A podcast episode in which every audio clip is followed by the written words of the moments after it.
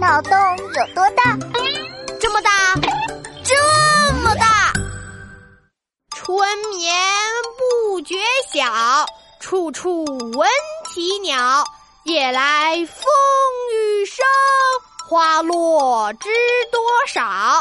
闹闹，听你背诗，我想到一个关于睡觉的脑筋急转弯：为什么丹顶鹤总是缩着一只脚睡觉？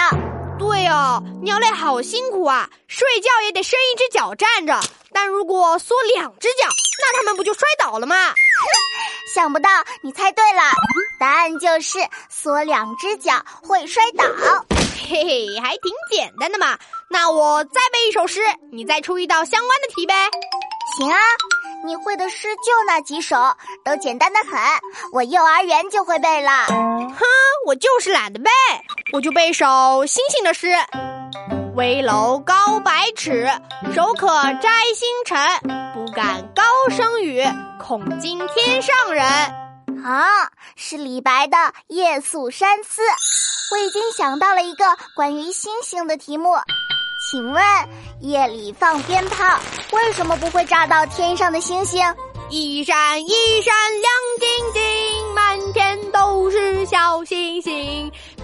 炸不到，是因为星星会闪呀！五闪五闪。啊，又被你答对了！再来再来，李白乘舟将欲行，忽闻岸上踏歌声。桃花潭水深千尺，不及汪伦送我情。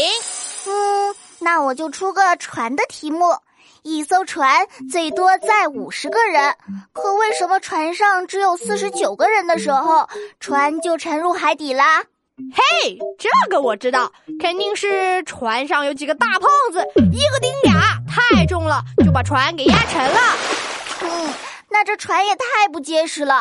做个胖子就沉了。正确答案是，这艘船是潜水艇啊！原来是潜水艇啊！那沉下去不是正常的吗？那现在轮到我了，我让李白来给你出个题吧。李白写了一个字，人人看了都念错，知道是什么字吗？人人看到都念错啊！我知道了，我想看看有几个同学和我一样聪明，留言区秀出你的答案吧。